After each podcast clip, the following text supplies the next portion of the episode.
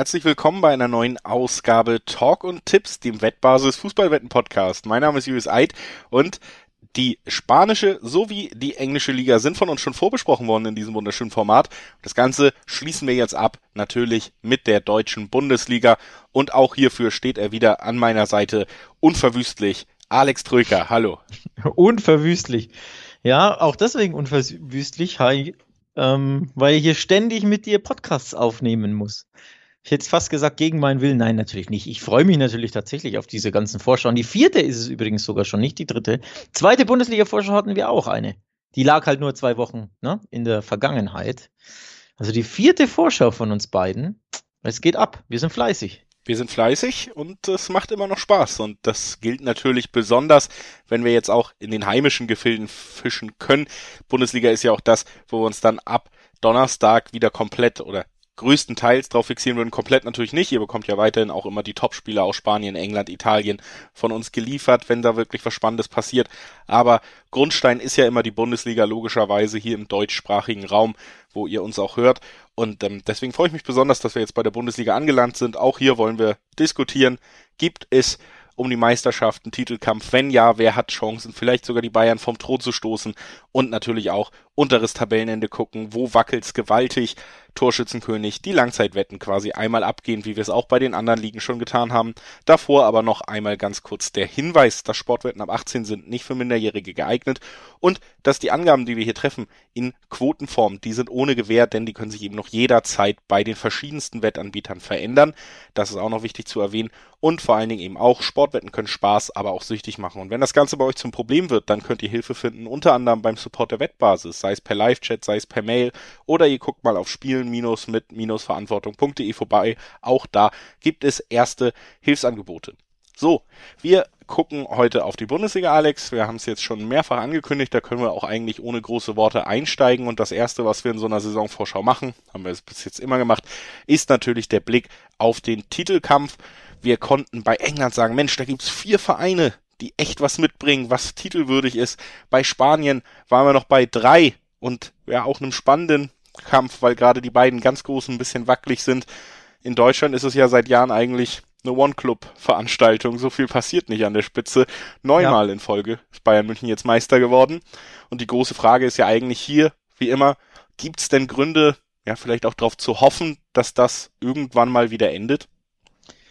Tja, weiß ich ehrlich gesagt nicht. Ähm, am ehesten macht natürlich Hoffnung, dass es mal wieder einen Trainerwechsel bei den Bayern gab und äh, der allmächtige Hansi Flick nicht mehr da ist, der ja einfach einen grandiosen Job in sehr, sehr kurzer Zeit gemacht hat. Also da haben sie einen herausragenden Trainer ähm, verloren und man muss halt gucken, wie findet sich Julian Nagelsmann zurecht in München. Klar, er hat ähm, bei Leipzig einen guten Job gemacht, aber Bayern München trainieren ist halt nochmal eine andere Hausnummer. So, du hast viel mehr Druck, ne? Du hast jetzt äh, in der Champions League nicht nur ein bisschen mal mitschwimmen und mal ins Achtelfinale kommen und dann hast du einen guten Job gemacht und alle sind zufrieden im Verein. Nee, nee, da hast du richtig Druck auf dem Kessel. Du musst hier schön, ich sag mal, Halbfinale Minimum ne, in der Champions League.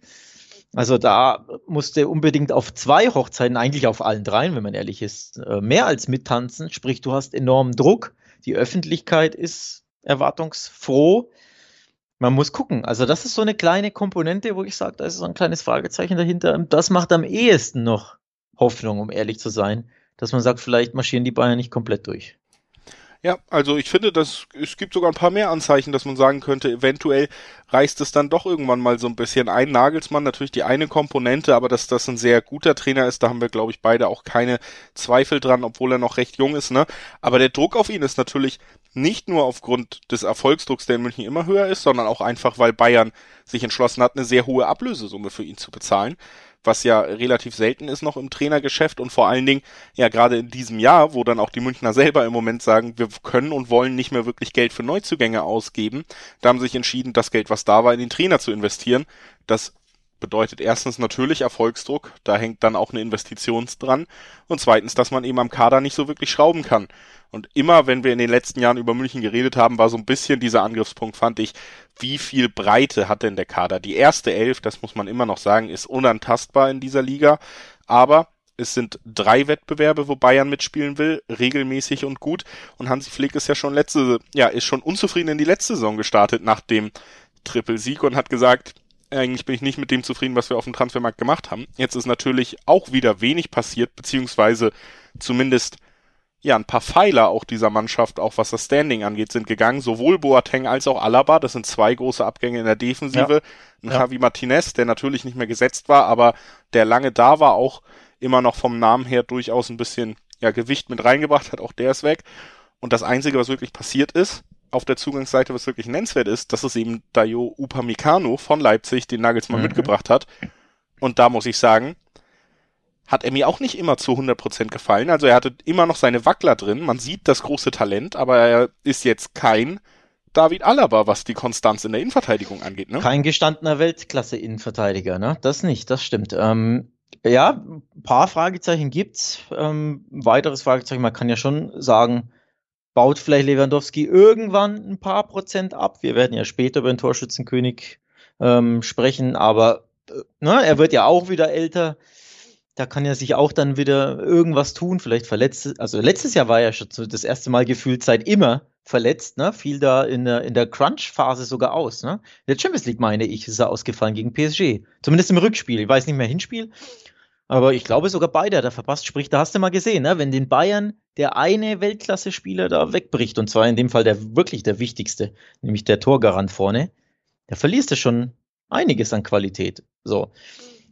Von daher, ja, ich gebe dir recht, alles ist nicht eitel Sonnenschein, klar. Und vor allem, was auch nicht eitel Sonnenschein ist, die Bayern sind nicht in der allerbesten Form. Das sollte man schon auch ähm, kurz thematisieren. Denn Nagelsmann hat noch nicht gewonnen, kein Testspiel gewonnen zumindest. Gegen den 1. FC Köln gab es eine Niederlage 2 zu 3. Gegen Ajax Amsterdam unentschieden, gegen die Gladbacher zu Hause 0-2 verloren und gegen Neapel gab es sogar ein ja, recht krachendes vom Ergebnis her 0 zu 3. So. Also so wirklich Schwung genommen hat dieser Verein, der FC Bayern München, bisher noch nicht. Nee.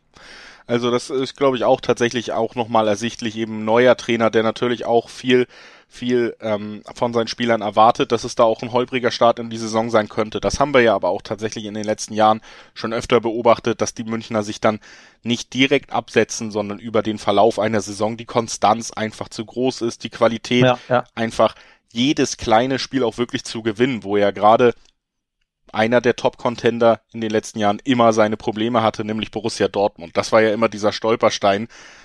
Immer qualitativ und vom Gehaltsbudget klar die Nummer zwei in der Liga. Ich finde den Kader auch dieses Jahr wieder spannend, obwohl man Jaden Sancho abgegeben hat.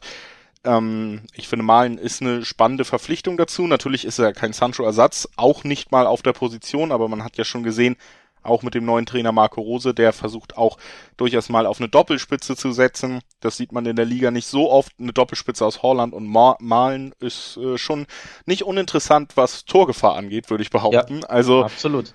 Ähm, Meinst du, die können zusammen so viel Tore schießen wie Lewandowski alleine? Ja, das traue ich ihnen dann doch zu. Alleine auch schon, weil ich doch noch mal mit einer sehr starken Holland-Saison rechne, wenn ich ehrlich bin. Also das ist natürlich, wenn man ehrlich ist, hat man nicht mehr allzu viele wirkliche Superstars in dieser Liga. Für mich hat Sancho schon dazugehört oder auf dem aufsteigenden Ast gewesen. Ein Lewandowski gehört dazu. Und dann sind wir in Regionen, wo dann vielleicht ein Kimmich genannt werden muss, von der Qualität auf jeden Fall. Und ja. schon ein Horland, würde ich sagen. Also einer dieser, dieser absoluten Weltklasse-Spieler, die die Liga noch zu bieten hat, der ist in Dortmund zu Hause. Der noch, der ist noch in Dortmund zu Hause. Ein Jahr noch, ja. Aber ich fürchte nicht mehr allzu lange. Ja. Ähm, also das eine Jahr wird er schon noch da bleiben. Es gibt ja Chelsea-Avancen und auch da wieder der Hinweis. Transferfenster ist natürlich noch hier gut drei Wochen offen. Also auch da kann sich natürlich noch was tun, aber ja, müssen wir abwarten. Ich glaube, Haaland wird bleiben und ich glaube auch Haaland wird wieder ordentlich knipsen und treffen. Mal gucken, ob er mehr als Lewandowski macht. Das besprechen wir dann gleich bei den Torschützen oder willst du es direkt einbauen, wenn wir schon dabei sind? Ja, wir können das vielleicht ja erstmal noch so als lose Überleitung nehmen, damit ja. wir den dritten, würde ich sagen, noch ins Boot holen. Wir haben ja jetzt den, ein bisschen rausgestellt, wo könnten bei den Münchnern Probleme sein und sollten diese Probleme sich häufen, sollte sich die Tür öffnen, gibt's Borussia Dortmund, die, denke ich, da sein könnten, um das auszunutzen, irgendwann mal. Und den dritten im Bunde, vielleicht noch erwähnenswert, die Leipziger. Das ja. sind für mich die beiden Vereine, die wenn überhaupt eine Chance haben, da mal dran zu kratzen und das immer auch nur, wie gesagt, immer die Betonung, nur wenn die Bayern sie lassen. Das ist ja. in der Bundesliga nun mal der, der Status quo. Aber wenn die Bayern sie lassen, dann Dortmund oder Leipzig und auch Leipzig hat ja den dritten, drittbesten Torschützen der Liga jetzt verpflichtet mit André Silva. Das war eigentlich genau, die Überleitung. Genau darauf wollte ich tatsächlich auch hinaus, denn endlich hat RB Leipzig jetzt auch einen Top-Stürmer. Zumindest letztes Jahr war Silva absolut top. Ich hatte ihn übrigens in meinem Kickbase äh, Managerspiel und da hat er ordentlich Punkte gemacht. Also hier André Silva herausragende Saison bei Frankfurt, ja leider weggekauft worden, muss man ja irgendwo auch ein bisschen aus Frankfurter Sicht sagen, dass man ihn da nicht länger halten konnte. Ist natürlich schade, aber für Leipzig ein absoluter Top-Transfer, denn genau das haben, hat ihnen ja letztes Jahr gefehlt. Ne? Ein richtiger Stürmer nach dem Timo, Timo Werner Abgang, der ihnen ja 15 bis 25 Tore erzielen, um nicht zu sagen garantieren kann. Den finde ich, haben sie jetzt. Und das wird Leipzig absolut pushen. Also sprich, bei Leipzig kann man sagen, die machen denke ich, schon einen kleinen Schritt nach vorne. Aber wenn wir es bei Bayern ansprechen, müssen wir es bei Leipzig und Dortmund auch ansprechen. Fragezeichen hinter der Trainerposition. Denn auch die beiden Vereine haben neue Coaches. Und das ist immer eine Unwägbarkeit. Ja, also erstmal möchte ich noch mal kurz den Moment nutzen, um dir mal zu widersprechen. Oh. Ich finde, dass Leipzig offensiv durch Silva natürlich ein Upgrade erhält, aber das ist im Moment tatsächlich ja sowieso der einzige nennenswerte Neuzugang in die Saison. Klar, Angelino wird jetzt fest verpflichtet und so, aber der war ja schon länger da, den zähle ich jetzt mal nicht mit rein. Du hast aber meiner Meinung nach die beiden besten Innenverteidiger beide verloren in einem Sommer. Das muss man auch erwähnen. Upamecano und Kunate werden beide gehen. Haben natürlich ein bisschen Geld eingebracht. Bis jetzt hat man es aber noch nicht investiert. Was immer noch rumschwirrt, ist eben auch einfach ein Sabitzer Abgang noch in diesem Sommer. Das ist der Kapitän und einer der besten Spieler, der nur noch ein Jahr Vertrag hat und auch nicht verlängern will. Natürlich ja. ist Rasenballsport Leipzig sicher in einer finanziell komfortableren Situation als andere Vereine und könnte so einen ablösefreien Abgang eventuell verschmerzen. Aber die Zeichen, die dann doch eben ein Jahr vor Vertragsende einen Abschied nahelegen, die gibt's auch rund um Sabitzer, sogar ja. aus München übrigens. Also ähm, das könnte Kurzer auch Dis Leipzig noch weiter schwächen. Ne? Kurzer Disclaimer zu ähm, beim Aufnahmezeitpunkt der dieser Episode ist er noch nicht beim FC Bayern äh, na, noch nicht zum FC Bayern gewechselt. Also Transfer ist noch nicht fix. Dementsprechend, es kann natürlich schon passiert sein, ähm, wenn die ausgestrahlt wird, die Folge. Also das nur als Disclaimer, nicht, dass wir hier über Dinge erzählen, die längst schon veraltet sind in dem Fall. Also ja, Sabitzer könnte noch wechseln oder kann schon bei den Bayern sein. Das wäre dann natürlich auch eine, eine krasse Schwächung. Bei Konate würde ich sogar ein bisschen widersprechen, weil du sagst, der zweitbeste Innenverteidiger. Der hat so viel gar nicht gespielt letztes Jahr. 14 Einsätze nur. Er war sehr, sehr lange verletzt. Ich persönlich bin großer Orban-Fan. Ich halte sehr, sehr viel von ihm. Ich finde, der hat eine tolle Saison gespielt. Ähm, oh, da guckst du, da guckst du jetzt skeptisch. Bist du nee, ich, bist nicht äh, überzeugt von? Guter Bundesliga-Verteidiger, aber oder, oder großer Fan. Orban, hat dir Orban-Fan jetzt ein bisschen Angst gemacht wegen der EM und hier, weil du den anderen Orban aus Ungarn. Nein, nein, nein, überhaupt nicht. ähm, ich, aber ich bin jetzt also ich gebe dir schon recht, dass auch Orban einen guten Job gemacht hat. Gerade in der letzten Saison davor war er aber ja schon fast komplett abgeschrieben, auch bei Leipzig. Hat sich dann nochmal zurückgekämpft und hat, äh, ja, für mich ist er sehr, ein sehr roher Spieler irgendwie, obwohl er jetzt auch langsam diesen Talentstatus verlassen hat. Und äh, natürlich gebe ich dir recht, äh, in der letzten Saison war Konate nicht der Schlüsselspieler in der Verteidigung, aber ich sehe ihn vom Talent und von der Qualität her, die er einbringen könnte, ist es schon bitter für einen Verein, ihn abgeben zu müssen. Das gilt dann einfach für jeden Verein, der so Na, das ist bitter, Heim, ne? ist es klar, aber er, er war jetzt nicht dieser Abwehranker, der ihn jetzt wegbricht. Also zumindest letztes Jahr war das definitiv nicht bei 14 Spielen der Champions League gegen Liverpool beispielsweise ähm, nicht mal im Kader gewesen. Und ich glaube zwar ohne Verletzung, wenn ich mich nicht täusche. Auch hier wieder also, noch ein Disclaimer, leider müssen wir es hier so ein bisschen machen. Zum jetzigen Zeitpunkt ist einer dieser Abwehranker, nämlich Halstenberg, noch da. Der ist sehr, sehr heiß in Verbindung mit Borussia Dortmund gebracht und ähm, da scheinen einige Weichen auch schon gestellt für so einen Wechsel. Also Aha. im schlimmsten Falle aus Leipziger Sicht ist es tatsächlich auch so, dass die Konkurrenz quasi jeweils noch einmal in wichtigen Positionen bei wichtigen Spielern zuschlägt, ne? Klar, kann natürlich noch, noch passieren, vor allem bis Ende August. Also da kann auch wirklich sehr, sehr viel passieren in den, ja, gut drei Wochen. Ja, muss man abwarten. Auf jeden Fall um zurück zu Leipzig zu kommen und in ihren Meisterschaftschancen immer schwierig bei einem Trainerwechsel die Stärke einer Mannschaft, finde ich, einzuschätzen. Außer die Bayern, weil die können ja kaum wirklich schwächer werden, die können ein paar Punkte verlieren, aber es kann ja trotzdem immer locker reichen, denn beispielsweise letztes Jahr 13 Punkte Vorsprung, ne? Das war schon wieder satt. Also hätte ich vor der Saison auch nicht gedacht, dass sie, also dass sie Meister werden, war klar, aber nicht so, so deutlich. Ich hätte mehr Hoffnung übrigens, dass die Bayern vielleicht mal nicht Meister werden, wenn Leipzig einfach Nagelsmann behalten hätte. Also die Bayern irgendeinen anderen Coach, egal wen, Den Haag aus Amsterdam oder whatever, so. Die ba äh, Leipziger haben weiterhin Nagelsmann. Dann hätte ich gesagt, ich traue Leipzig wirklich den ganz großen Coup zu. Aber so, Spieler verloren, den Trainer verloren, ist mir zu viel was wäre wenn oder zu, ja. ja zu, zu, schwer zu prognostizieren. Für mich fällt Leipzig sogar so ein bisschen noch hinter Dortmund zurück aufgrund all dieser Sachen. Also wenn wir ja. über einen veritablen Anwärter reden, der es vielleicht dann in dieser Saison mal schaffen könnte, dann ist es entweder Borussia Dortmund schafft es konstant abzuliefern mit dem Kader und dem Potenzial, was sie in diesem Jahr gerade mit Holland noch ein Jahr auf den Platz bringen können, dann könnte Schwarz-Gelb es dieses Jahr schaffen. Und ansonsten sehe ich keine Mannschaft, die das Potenzial hat in diesem Jahr. Das heißt, wir haben wieder ganz klar diesen Liga-Primus mit den Bayern. Und sollten die ja. wirklich so sehr schwächeln, dass irgendwer rankommen kann, dann muss Borussia Dortmund da sein, wenn wir einen anderen Können, Meister haben kann wollen. Ma kann Marco Rose das? Bist du kein bisschen skeptisch? Er ist ja selber davon überzeugt. Das ja, ist ja schon das, mal das, das erste stimmt. gute Zeichen. Hat Max Eberl erzählt in einem Interview jetzt, dass äh, Marco Rose gesagt hat vor seinem oder sein Wechsel erklärt hat mit ich kann mit Dortmund Meister werden, ich schaff das.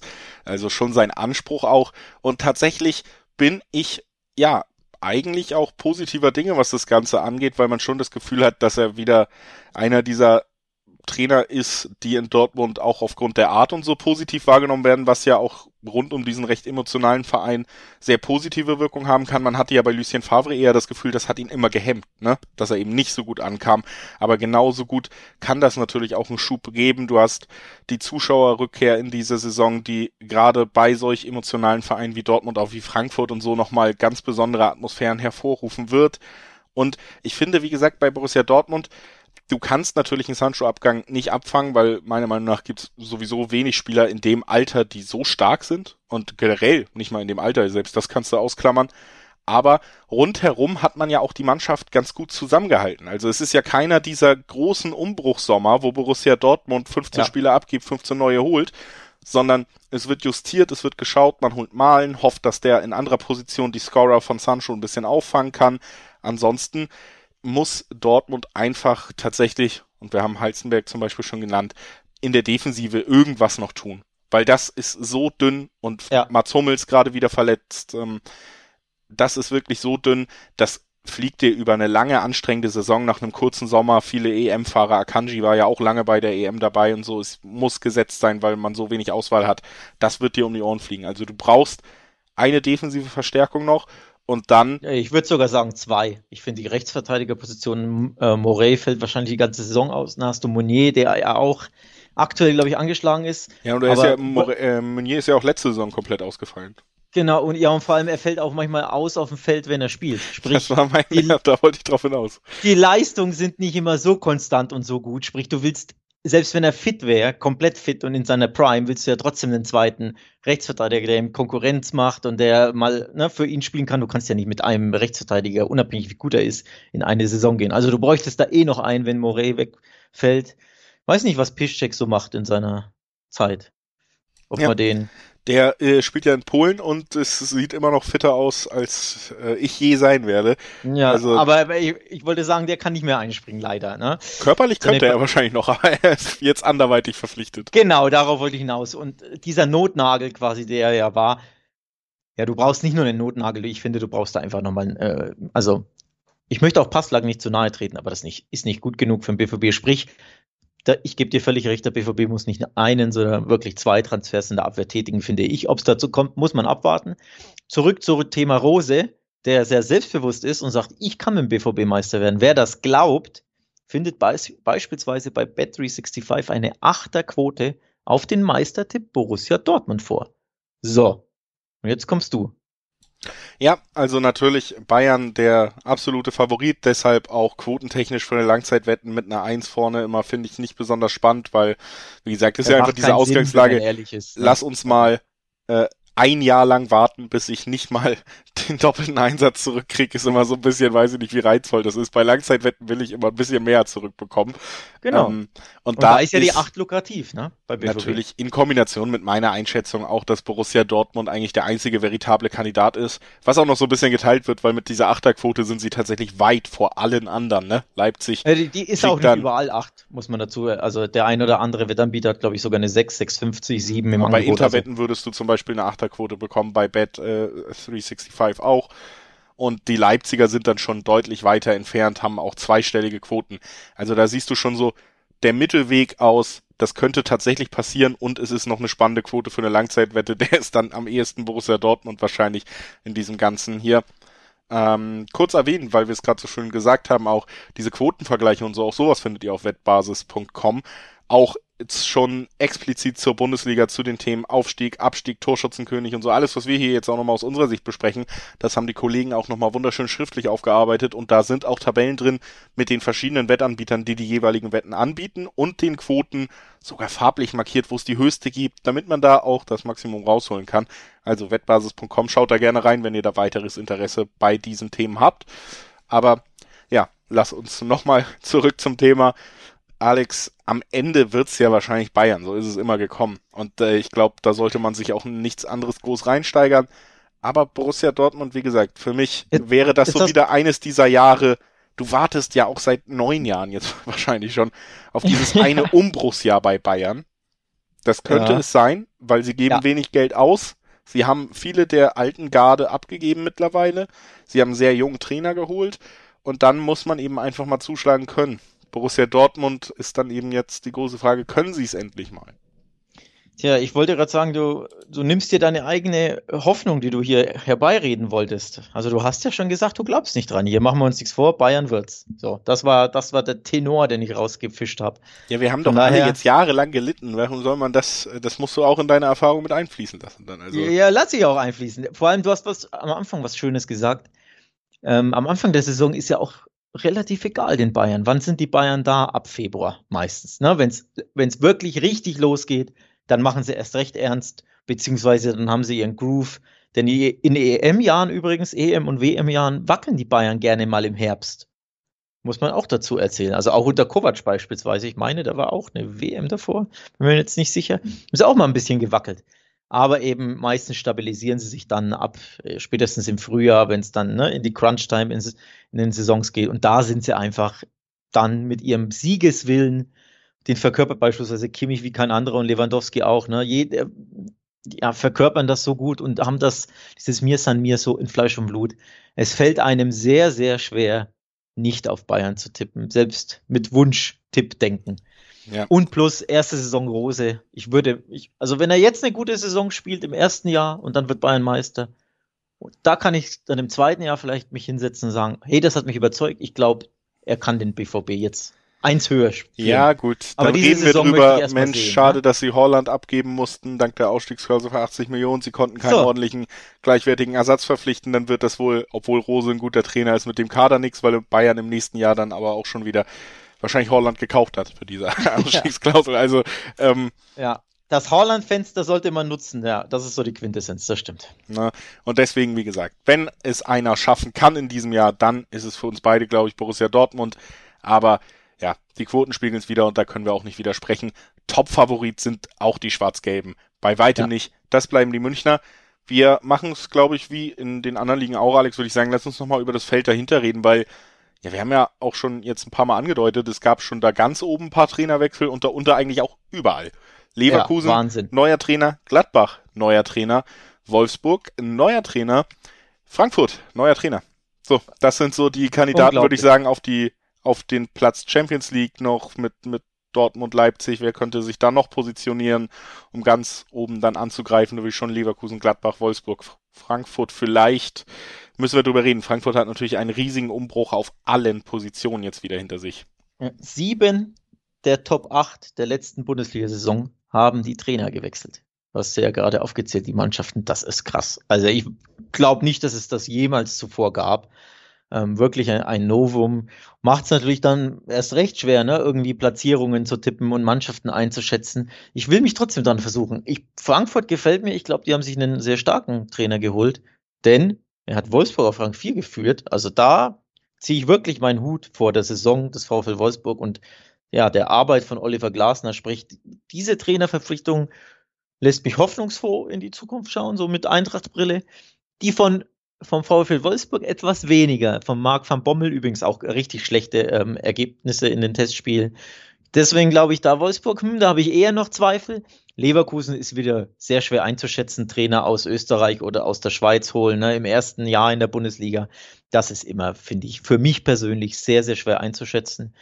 Ja, und Gladbach muss man gucken, ob Adi Hütter da den Spirit von den ersten, was waren es, ersten 30 Saisonspielen oder sagen wir mal 28 der Eintracht bei den Fohlen reinbringt oder eher den Spirit der letzten paar Spiele, wo es komplett bergab ging. Kann ja eigentlich nur bergauf gehen. Max Eberl hat sich ja, ähm, ja nach Marco Roses Abgang einfach nochmal geäußert, gesagt, er hätte sich schon gewünscht, dass er einen loyaleren Trainer da bekommt. Da hat er sich jetzt ui, mit Adi ui, Hütter, mit Adi Hütter natürlich genau den richtigen gesucht, der ein ähm, ja, einen der saubersten Abgänge der jüngeren Bundesliga-Geschichte bei Frankfurt hingelegt hat. Nee, Adi Hütter hat da mit Frankfurt natürlich tolle Arbeit geleistet. Ähm, ich bin auch sehr gespannt, weil ich finde, der Gladbacher Kader wirkt natürlich jetzt noch nicht so zu hundertprozentig auf ihn zugeschnitten, wie es in Frankfurt wirklich der Fall war. Ne? Frankfurt hat es so wirklich mit Hütter, mit Bobic, mit den Spielern, die ihm da zur Verfügung gestellt wurden, über zwei Jahre das Gefühl, die hatten wirklich ein gemeinsames Projekt. Die wussten alle, was passieren soll. Seine Art des Spiels sollte perfekt umgesetzt werden. Bei Gladbach bin ich tatsächlich gespannt, ob das so hundertprozentig zu ihm passt. Also da sind für mich schon noch Fragezeichen da.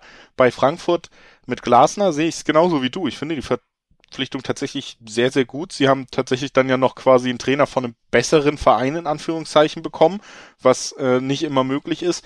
Und, Ein Punkt ähm, besser war Wolfsburg als Frankfurt. Ja, neben der, der Offensivkultur, die er mit Wolfsburg dann auch hinbekommen hat im zweiten Jahr, hat er ja schon immer bewiesen, dass er vor allen Dingen defensiv richtig, richtig stark als Trainer agieren kann, eine Mannschaft stabilisieren kann. Und das genau, war ja das eher noch ein Frankfurter Eintracht. Problem, ne? Ja, genau, ich wollte ich wollte auch sagen. 53 Gegentore letztes Jahr, also sprich ein bisschen defensive Stabilität tut der einfach sehr, sehr gut und wahrscheinlich wären sie mit einem Ticken mehr defensiver Stabilität letztes Jahr sogar in die Champions League eingezogen. Viel hat nicht gefehlt. Um so ein bisschen auf die Tabelle zu blicken, ich nehme es mal vorweg, Wolfsburg wird abrutschen. Wie weit runter, weiß ich nicht, aber auf jeden Fall aus den Top 4. Ich glaube tatsächlich sogar wirklich aus den Top 7, tippe ich jetzt einfach mal. Bin ich nicht von überzeugt von Marc van Bommel und den Testspielergebnissen. So. Ähm, Frankfurt plus minus ungefähr gleich sage ich jetzt mal, äh, bei Gladbach geht's hoch, weil schlechter als Achter kann ich mir vor ja, nicht vorstellen. Das ist also der, der ist große schon, Faustpfand, den er jetzt hat. Ne? Er kann eigentlich nur besser werden. Er kann eigentlich nur, also schlechter als acht mit diesen Gladbachern, das, das würde ja ich nicht mehr wahrscheinlich hinbekommen, um ehrlich zu sein. Ja, so also für Gladbach geht's dann hoch, ob es jetzt nur auf sieben geht oder auf sechs oder auf fünf oder sogar auf vier, muss man abwarten. Aber auf da sehe ich die Gladbacher. Union wird das die wir übrigens ausgeklammert haben bisher, die, der einzige Mannschaft in den Top 8, die den gleichen Trainer haben. So, für Union geht es runter, weil Doppelbelastung. Also ich glaube nicht, dass die mit hier Conference League, ähm, die das gestemmt bekommen, wieder so eine Monster-Saison zu spielen. 50 Punkte, siebter geworden. Wahnsinn, ziehe ich meinen Hut vor, aber können sie nicht wiederholen. Also Union ein bisschen runter, genau, Gladbach hoch. Da haben wir es ja fast schon ungefähr, so die Top 7. Also ich ja. zumindest. Leverkusen vielleicht noch kurz erwähnen, dass ich dir da auch völlig recht gebe.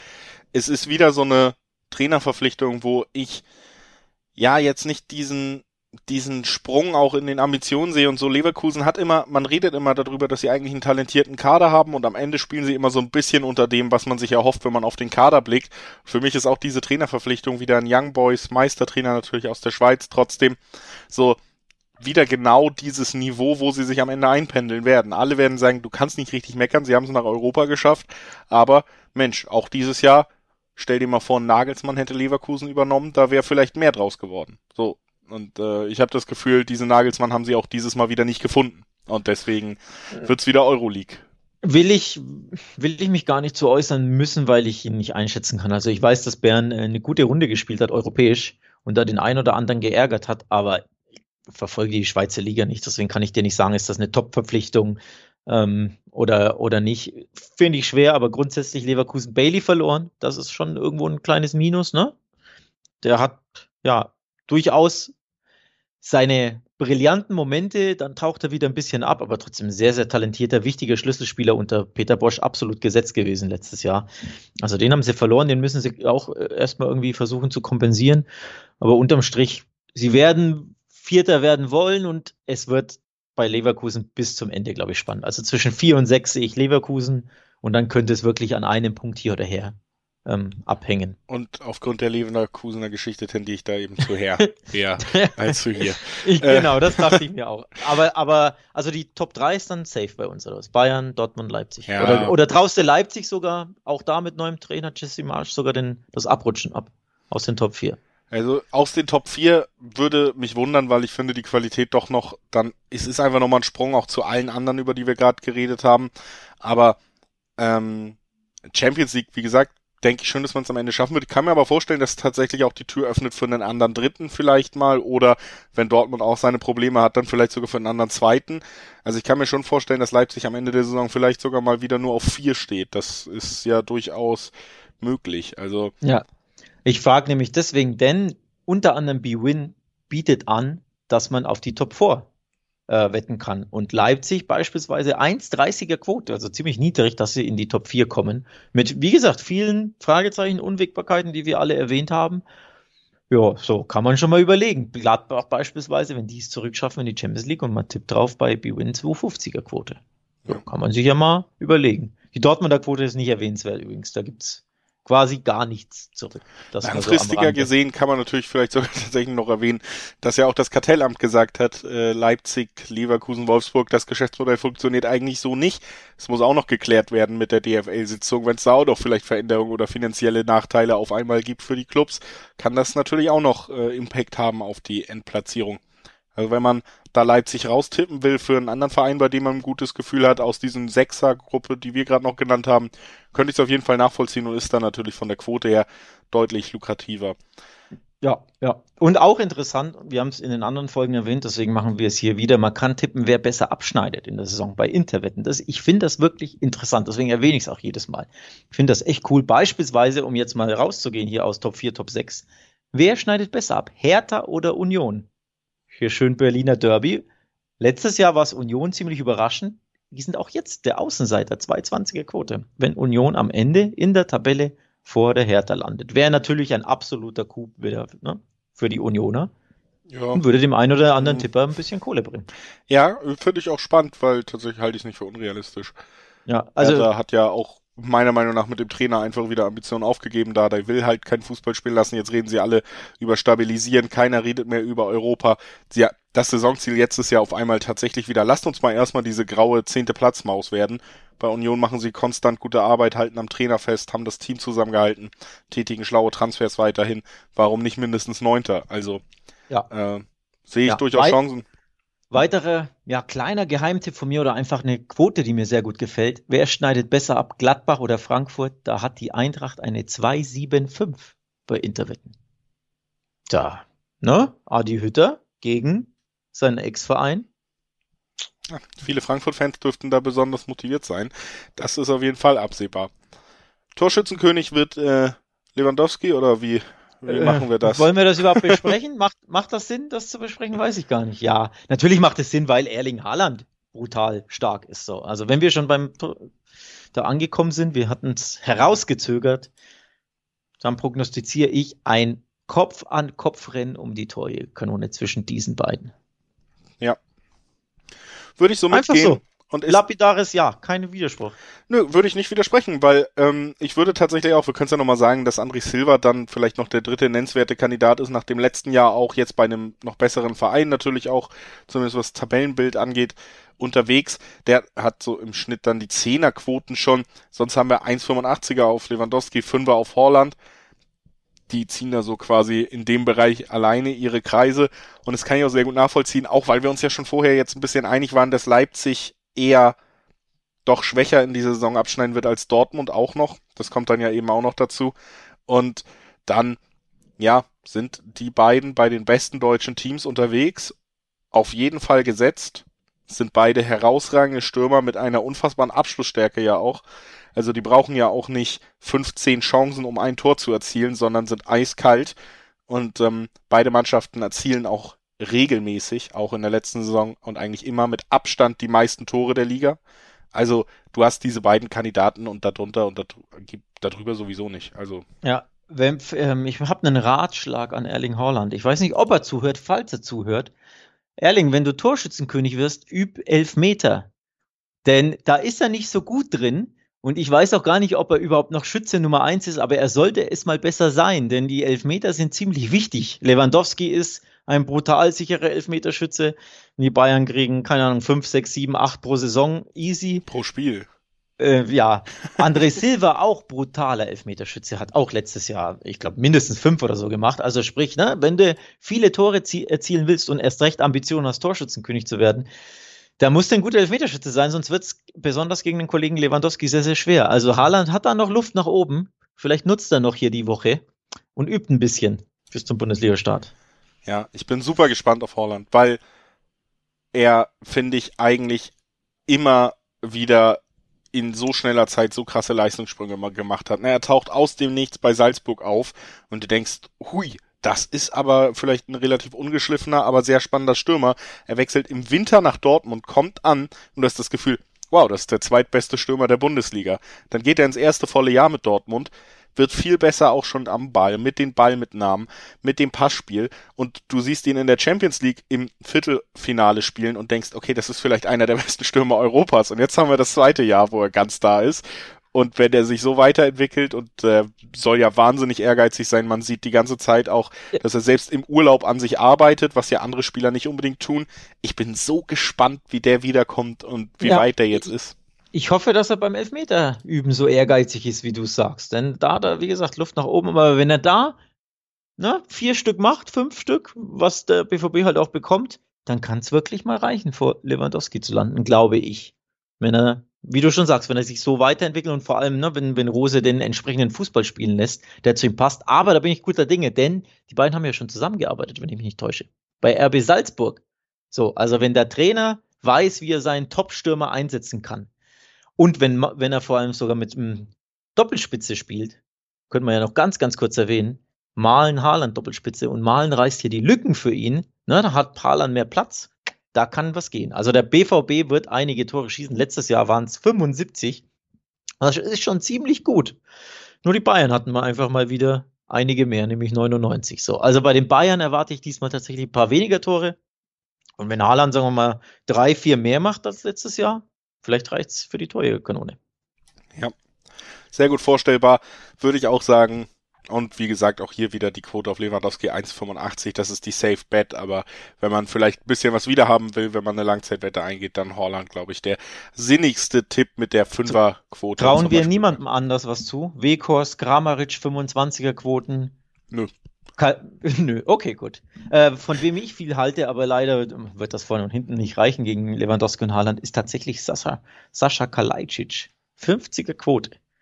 Der wird jetzt Stamm sein, weil äh, Nico Gonzalez abgegeben wurde. Also der wird auch ordentlich knipsen. Leider habe ich keinen Wettanbieter gefunden, wo man quasi auf die Toranzahl tippen kann. Denn da würde ich beispielsweise sehr, sehr gerne darauf tippen, dass Kalajdzic, Kalajdzic mehr als 15 macht. Das ja. wäre zum Beispiel eine, also ne, over 14,5 quasi Torquote. Wenn es das irgendwo gäbe, schreibt uns gerne an. Instagram, äh, Twitter, ihr kennt ja die Accounts sicherlich, ihr findet sie auch in den Show Notes.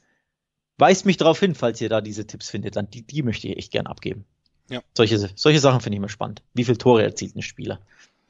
Ja, ich glaube, da könnte in der 15 bis 20 Region gibt es ein paar Spieler, die das auch könnten, die hier dann Absolut. auch mit ja. den 25er und 50er Quoten gelistet werden. Aber ja, wie gesagt, auch einfach, weil das Leistungsgefälle zwischen den Teams so riesig ist und nur Dortmund und Bayern so viele Tore schießen, ist das halt dann auch schwer daran zu kommen an deren Topstürmer. Und jetzt wechseln wir tatsächlich mal die Tabellenhälfte komplett und machen zum Abschluss nochmal einen kleinen Blick auf die Abstiegsregion, würde ich sagen. Bei den anderen Ligen auch gemacht. In Deutschland kann ich tatsächlich erstmal nur dasselbe sagen wie bei allen anderen. Die Aufsteiger sind natürlich große Favoriten auch auf den Abstieg quasi wieder. Das gilt in diesem Jahr, finde ich, fast noch mehr als in den letzten Jahren. Wir haben dadurch, dass Kiel die Relegation gegen Köln verloren hat, wieder nur zwei Aufsteiger diese Aufsteiger heißen Fürth und Bochum.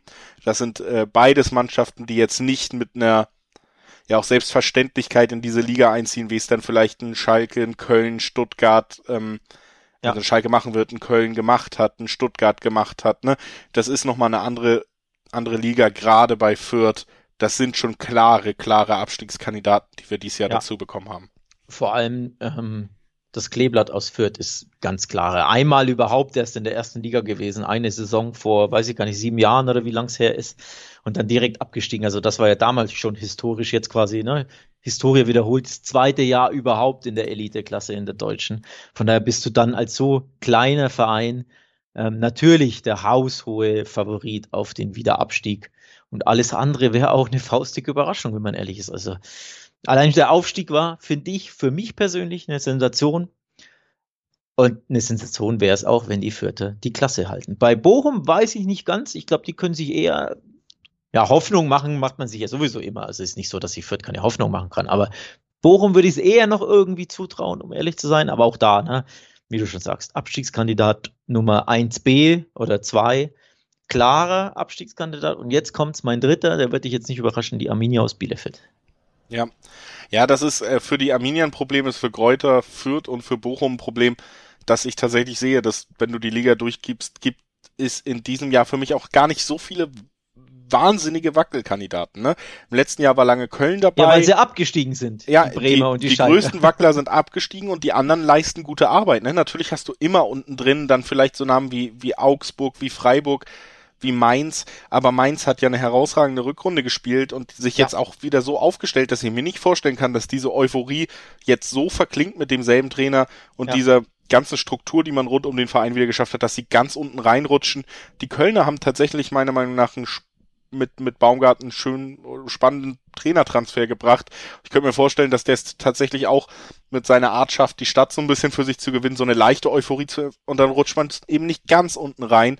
Und ja. dann hast du auf diesem Zettel auf einmal nur noch Fürth, Bochum und Bielefeld, die auch von der Kaderqualität einfach ganz genau da anzusiedeln sind, nämlich auf den letzten drei Plätzen der Liga. Und ich, ich sehe eben nicht diesen Gefallen, den solche Mannschaften brauchen, dass die Großen straucheln, ne? Wenn der HSV, als der HSV noch da war, hast du gedacht, ja Mensch, vielleicht schafft Darmstadt noch den Klassenhalt, weil der HSV, oder letztes Jahr war es ja mit Bielefeld genauso. Wenn Bremen und Schalke nicht so unter ihren Möglichkeiten gespielt hätten, wäre Bielefeld als letzter abgestiegen. Ja, ja.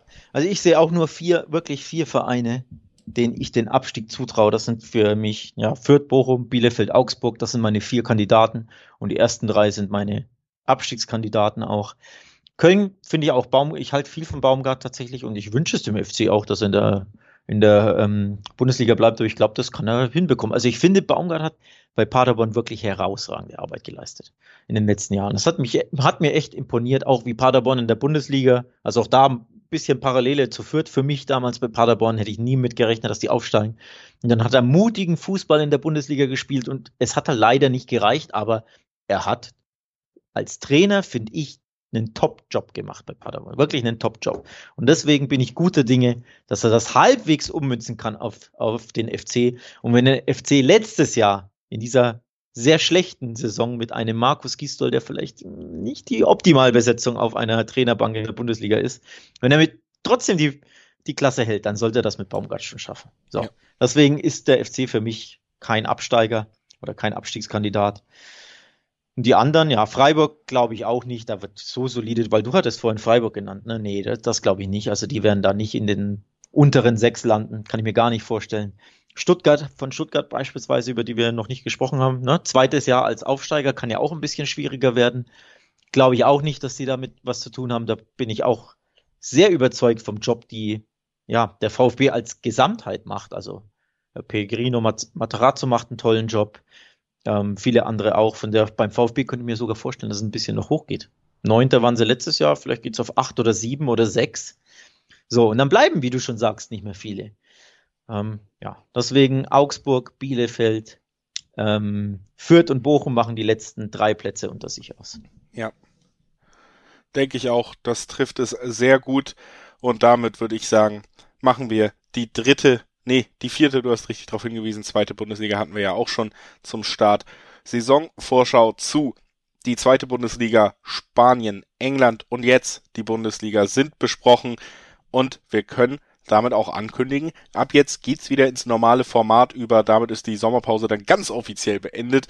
Wir hören uns wieder am Donnerstag mit den Spielbesprechungen von den anstehenden Pflichtligaspielen am Wochenende. Es ist schon wieder soweit, Alex. Time flies. aber ja, ein paar, paar Tage habe ich jetzt wenigstens mal Pause von dir, aber lang ist nicht, ja, das stimmt. Genau, Donnerstag geht's wieder im äh, gewohnten Rhythmus weiter. Wir picken uns ja die tollsten Bundesligaspiele plus ein paar sehr, sehr spannende internationale Partien, gucken auf die, geben da Tipps ab, Quoten etc. Ihr kennt das Prozedere von der letzten Saison. Oder falls ihr es nicht kennt, an die neuen Zuhörer. Jeden Donnerstag immer auf Bundesliga plus X, so nenne ich es mal. Und auch vor der Champions League übrigens. Ne? Die Champions League geht ja dann irgendwann was Mitte September, glaube ich, los. Auch da vor dem ersten Spieltag, aber das werden wir nochmal announcen.